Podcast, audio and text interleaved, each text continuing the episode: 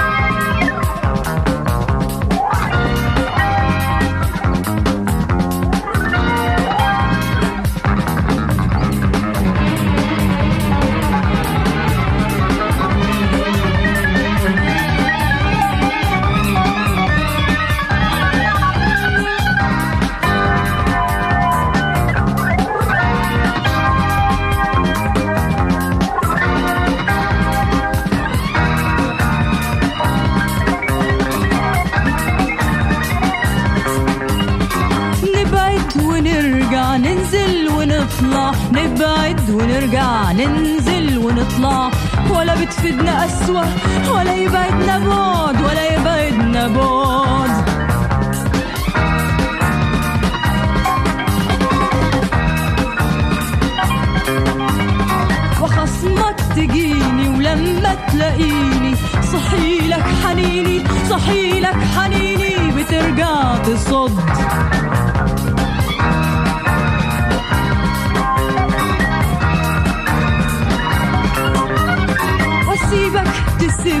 أفوتك تجيبني أسيبك تسيبني أفوتك تجيبني.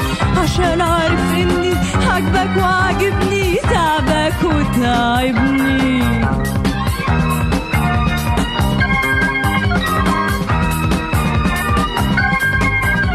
وما أنكرش إنك وما تنكرش إني دايما طول حياتنا دايما طول حياتنا محتاجين لبعض.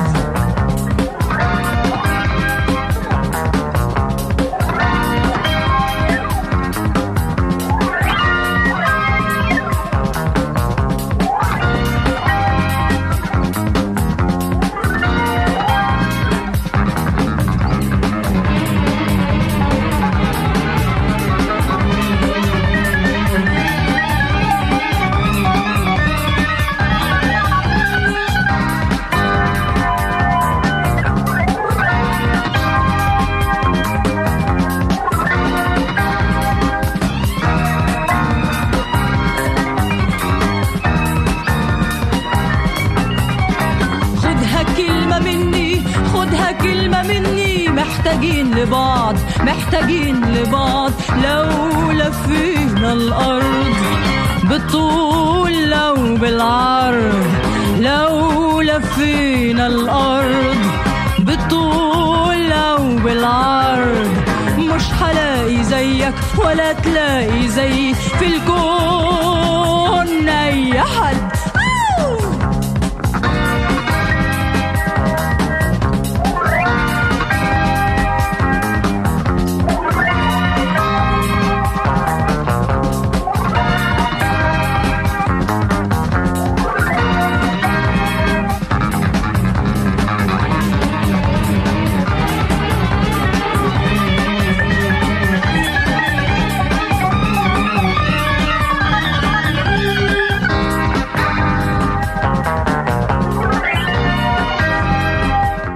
abrimos el tercer episodio de Mensajes del Río Parlante con la cantante egipcia Maja y el tema Lola Feina El Art, perteneciente al álbum Orcos, lanzado este mismo año en el sello Habibi Funk a partir de una grabación de 1979.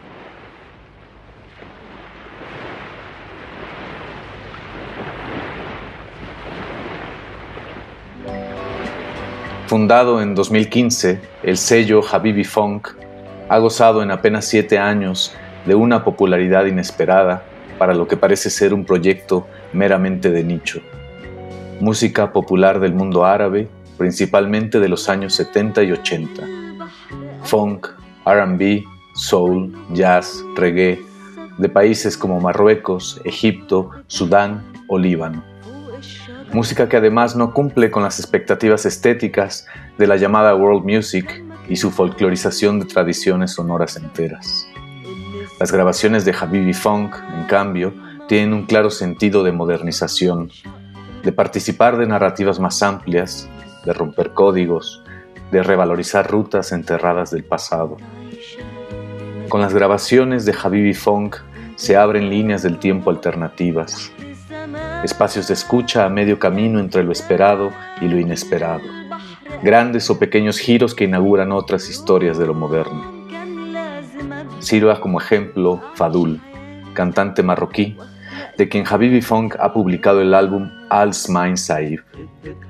Llamado el James Brown del Magreb, la historia de cómo Janis Storz, fundador del sello, dio con su obra, es un ejemplo clásico de la dinámica de Habibi Funk. Pero antes de contarla a detalle, escuchemos el track Sid Redad, un cover de Papa's Got a Brand New Bag del propio James Brown. Escuchemos cómo debido a sus texturas sucias y a su energía casi punk, la canción es prácticamente una canción nueva. وسيد الرداد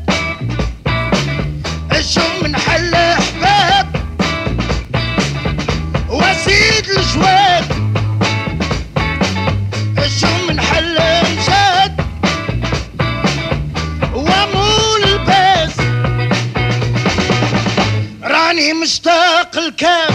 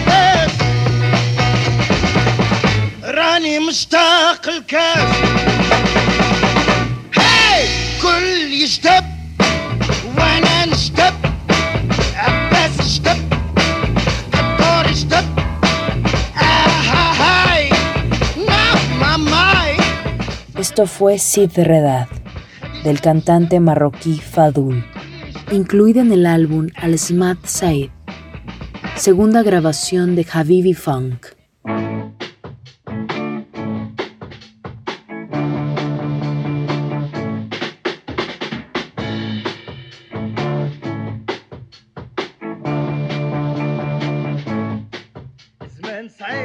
La historia del encuentro de Habibi Funk con Fadul dice así. En 2012, Janis Storz se encontraba de viaje por Casablanca como manager del músico Blitz de Ambassador, con ocasión del festival Maguasim. Durante un paseo por la Medina de la ciudad marroquí, Storz entró a una tienda de antigüedades donde se encontraba una montaña de LPs. Entre ellos avisoró uno con una portada de una estética particular, en cuyos créditos podía leerse además el nombre de James Brown. El primer aviso de que se encontraba ante un documento por lo menos distinto estaba dado. Al colocarlo en el tocadiscos, una voz en magrebí, la variación marroquí del árabe, cantaba con furia el track que acabamos de escuchar. El flechazo sonoro sucedió casi por inercia y el periplo por encontrar al enigmático Fadul, de quien no había información alguna en Internet, comenzó. En múltiples viajes a Marruecos, Storz dio con gente de grupos con los que Fadul había compartido escenario en los 70. Pero la primera mala noticia llegó. El cantante había muerto en el año de 1991. La búsqueda continuó hasta los barrios de Casablanca donde le habían comentado que había vivido en su juventud. De pregunta en pregunta, de barrio en barrio, de casa en casa, Sturz dio con Doha Fadul, la sobrina del cantante, quien sin embargo no le había conocido porque Doha nació cuando Fadul ya había fallecido. Ni siquiera había oído hablar de él. Los padres de Doha no quisieron hablar de la muerte del famoso cantante. El halo de misterio alrededor de su persona se mantiene casi inalterado en el presente, a pesar de que ahora sabemos que el cantante fue también actor de teatro, artista de circo, pintor y compositor de jingles de una marca de jugo de naranja. También sabemos que pasó algunas temporadas en Europa, de donde seguramente abrevó varias de sus influencias musicales. Gracias a sus exploraciones, Sturz ahora cuenta con cinco LPs de Fadul en espera de ser publicados. Contamos esta anécdota a detalle porque es la punta de lanza del catálogo de Habibi Funk y porque representa un etos de trabajo particular. En épocas de pretendido alcance universal de Internet, la historia de Fadul nos hace imaginar y especular con toda aquella música que aún no está al alcance de un clic. Fadul también nos hace imaginar los vínculos indisolubles entre sonido y geografía, entre los territorios de producción y sus resultados musicales. De esto, finalmente también se trata el trabajo con archivos.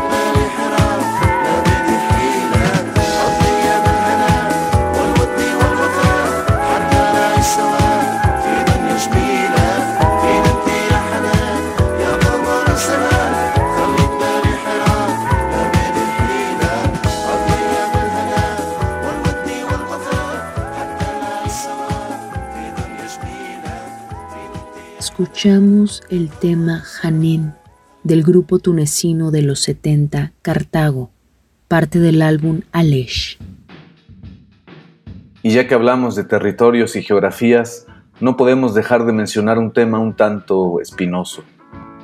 La sola imagen de Sturz, un alemán, a la deriva por las tiendas de antigüedades de países árabes, rescatando, entre comillas, música caída en el olvido, ya hace levantar sospechas. Las acusaciones de colonialismo y orientalismo no han tardado en aparecer, sobre todo cuando consideramos que Sturz utiliza las grabaciones de su catálogo para sus sets de DJ, que realiza también bajo el nombre de Habibi Funk. El problema, por supuesto, tiene múltiples capas que no alcanzaremos a cubrir en este espacio, pero dejemos al menos un par de comentarios. El propio nombre de Habibi parece una elección desafortunada, casi un cliché, a partir de una de las pocas palabras que un occidental conocería del idioma árabe. La estética de los álbumes parece solo reforzar este problema inicial, aunque es un problema, digamos, menor. La dinámica de apropiación colonial es más seria, aunque a mi entender excede el caso puntual de Janis Storks e involucra un problema sistémico. Entiéndase, la falta de infraestructuras que padecemos en muchos países del sur global y que obstaculizan las mínimas condiciones materiales de recuperación, conservación y difusión de las obras artísticas del pasado. En este escenario, Sturz es apenas un síntoma. Hay que decir, sin embargo, que el hecho de que un solo individuo haga esa labor de recuperación por lo menos nos permite adentrarnos de forma más directa en los criterios estéticos tras la selección de su catálogo. Y resulta que ese catálogo es original, es extraño y es emocionante. Creo que el principal acierto de Sturz es su rechazo frontal hacia el concepto de fusión. La fusión, tal como ha sido comprendida precisamente por Occidente, implica hacer accesible una música a un oído no acostumbrado a un tipo particular de afinación notación, armonización o ritmo. La fusión nunca es una ecuación balanceada, sino la subordinación de ciertos gestos estéticos a una base musical preestablecida, conocida y por tanto tranquilizadora. La ecuación de Habibi Funk es precisamente la inversa. Implica rastrear las maneras en que los músicos de países árabes entraron a una serie de lenguajes musicales occidentales, los hicieron suyos y los transformaron en el proceso.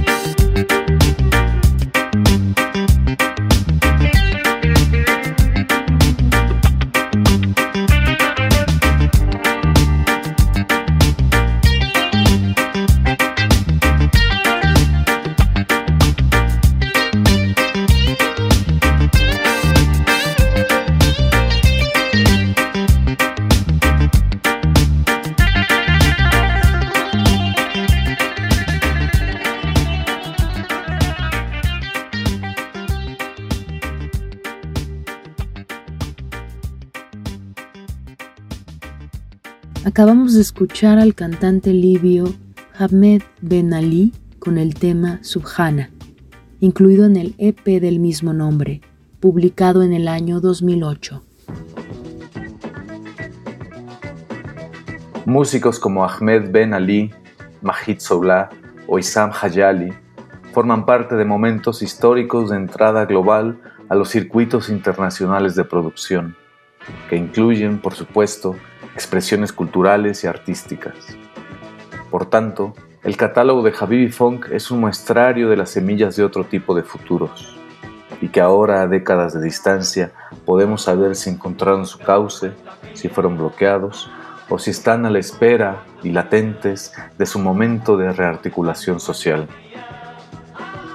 Tomemos como último ejemplo a Hamid al-Shaeri, cantante libio del género al-Jil, la metamorfosis egipcia del pop y el dance anglosajones de los 70 y 80. Para el momento en que Janis Sturt se encontró con la música de Al-Shaeri, este ya era una superestrella en el mundo árabe. Con más de 20 álbumes de estudio, la solución de Habibi Funk fue más que interesante. Decidió explorar sus años en el sello discográfico Slam, donde publicó sus obras fundacionales y no tan conocidas, mismas que le ayudarían a definir su estilo en las siguientes décadas. Las raíces de la música de Al-Shaeri están fuertemente cimentadas en su uso de sintetizadores que acompañan orgánicamente un trabajo melódico tan original como entrañable. Y si bien el género al-jil también se construye con instrumentos de carácter más tradicional, como el laúd, el canún o el rebab, los sintetizadores representan su base tímbrica y el pop representa su estructura más reconocible. Nuevamente, no tratamos aquí con una propuesta de fusión, sino con la entrada plena a un lenguaje global desde una perspectiva, en este caso, libia y egipcia. Es importante la distinción en épocas como la nuestra, donde las políticas de la identidad venden bien, realizando la operación precisamente contraria. Con apenas 20 discos y con ejemplos como el de Hamid al-Shaeri, Janis Sturz ha construido un catálogo paradójicamente personal, a través de una exploración de a pie, con la escucha bien asentada en los territorios musicales que rastrea, ha sabido esquivar las vías más estereotipadas de construcción estética y entrega cada tanto una grabación emocionante del pasado árabe a la espera de ser reactualizada.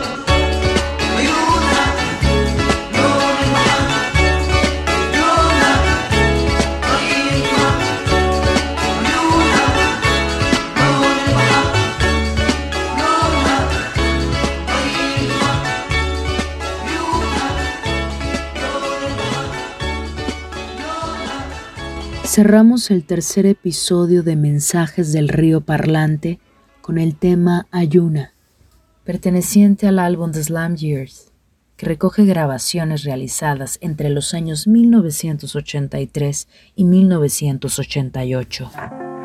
Mensajes del Río Parlante. Reactivación de archivos sonoros del mundo. Seis sellos discográficos. infinitas vertientes sonoras. Guión y locución, Guillermo García Pérez. Locución de cortinillas, Nicté del Carmen. Producción, Paco de Pablo. Diseño de audio, Álvaro Daniel Rodríguez. Montaje, Diego Ibáñez. Apoyo en producción y logística, Jorge Luis Tercero Alviso. Gestión de medios, Ana Cristina Sol y Vanessa López. Consulta nuestra programación en muac.unam.mx diagonal podcast, así como en nuestras plataformas digitales. Este fue el tercer torrente del río Parlante.